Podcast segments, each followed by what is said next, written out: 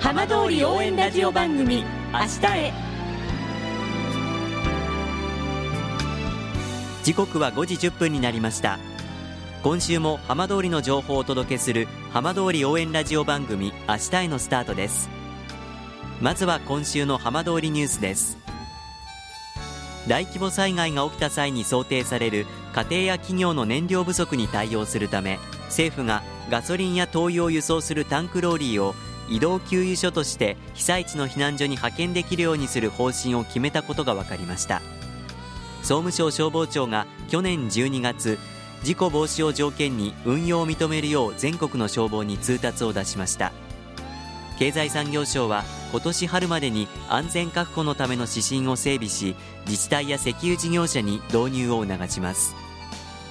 浪江町役場近くにスーパーマーケットイオンを開業するイオンリテールは今月19日遅くとも今年7月までに出店すると発表しました。出店を要請していた浪江町は店舗修繕費と5年間をめどにした賃料の一部補助を検討しています。イオンリテールと浪江町は19日町役場で商業環境整備に向けた覚書を締結しました。さて毎週土曜日のこの時間は浜通りのさまざまな話題をお伝えしていく15分間。震災と原発事故から間もなく8年。ふるさとを盛り上げよう笑顔や元気を届けようと頑張る浜通りの皆さんの声。浜通りの動きにフォーカスしていきます。お相手は森本洋平です。どうぞお付き合いください。浜通り応援ラジオ番組明日へ。この番組は地球を守る未来をつくる東洋システム。NHK アイテックがお送りします。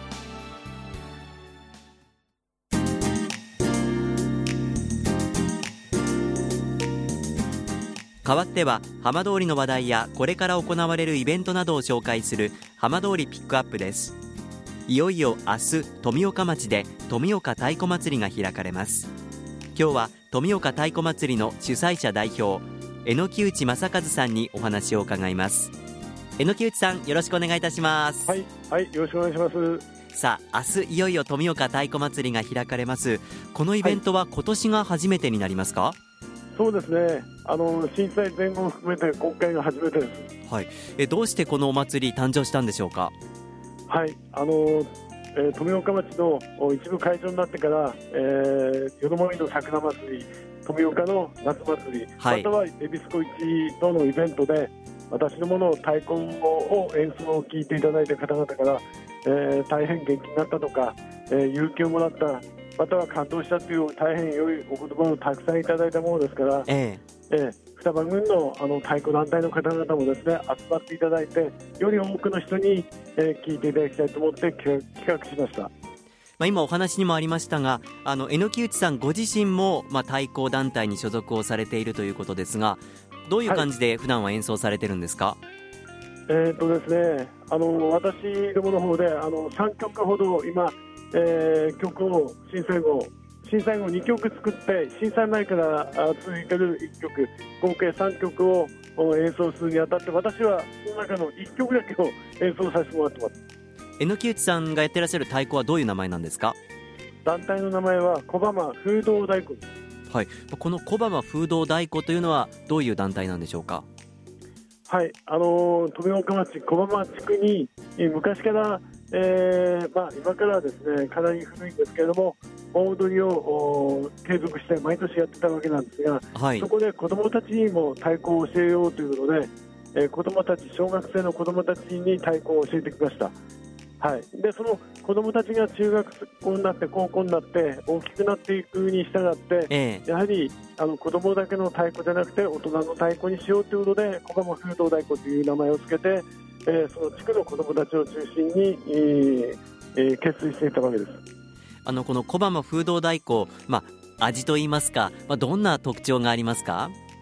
はい、えーとですねえー、一つの太鼓を叩くんじゃなくて複数の太鼓を一人で叩くというのが結構あの皆さんに、えー、あの喜んでいただいているというかあその太鼓のリズムがですね、ちょっと他の他の団体とは違ったというところで皆さんから評価をいただいております。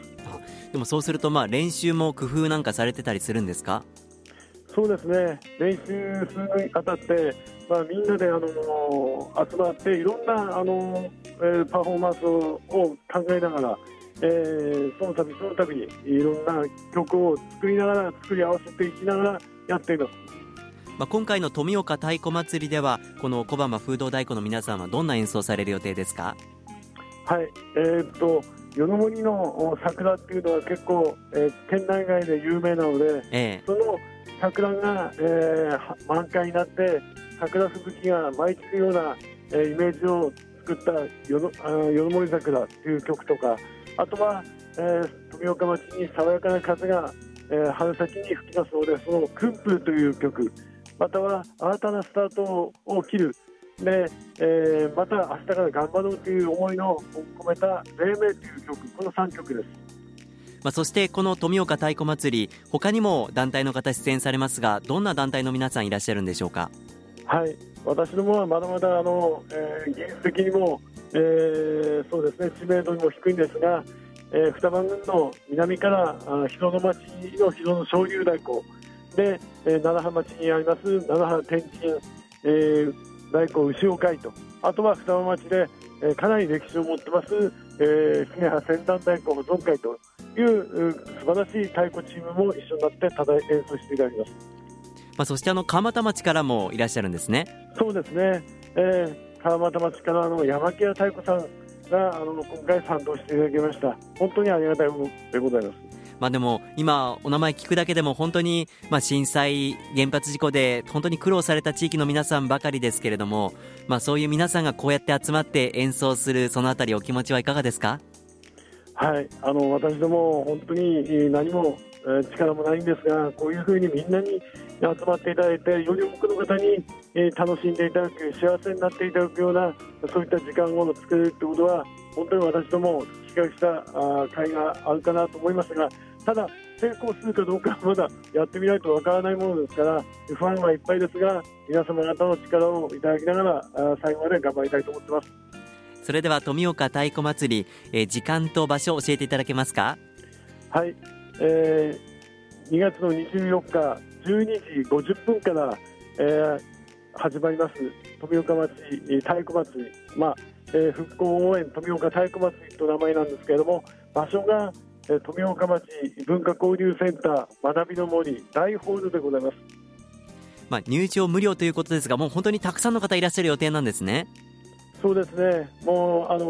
500席の入場整理券があの今、ほとんど大丈夫な状態でございます。ただ、えー、太鼓団体もですね皆さんも席を開けながら、えー、より多くの方、整理券なくてもなんとかあの座っていただくように当日、えー、お待ちしております。それでは最後にあの榎木内さんから太鼓の魅力どんなところでしょうか教えていただけますか？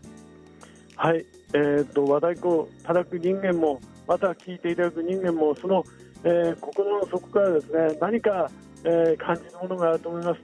叩いて自分たちは叩いて喜ぶまたは聴いていただいた方が感動したというふうに、まあ、一体感が生まれる太鼓の魅力を存分に、味わっていただきたいと思ってます。ぜひ大成功を祈っております。榎木内さん、どうもありがとうございました、ありがとうございました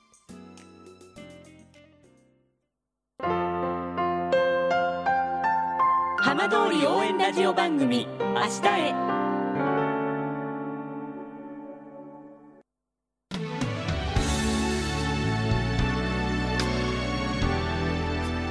浜通りの情報をたっぷりでお送りしてきました浜通り応援ラジオ番組「明日へ」この先も番組では頑張っている皆さんにどんどんマイクを向けていきます。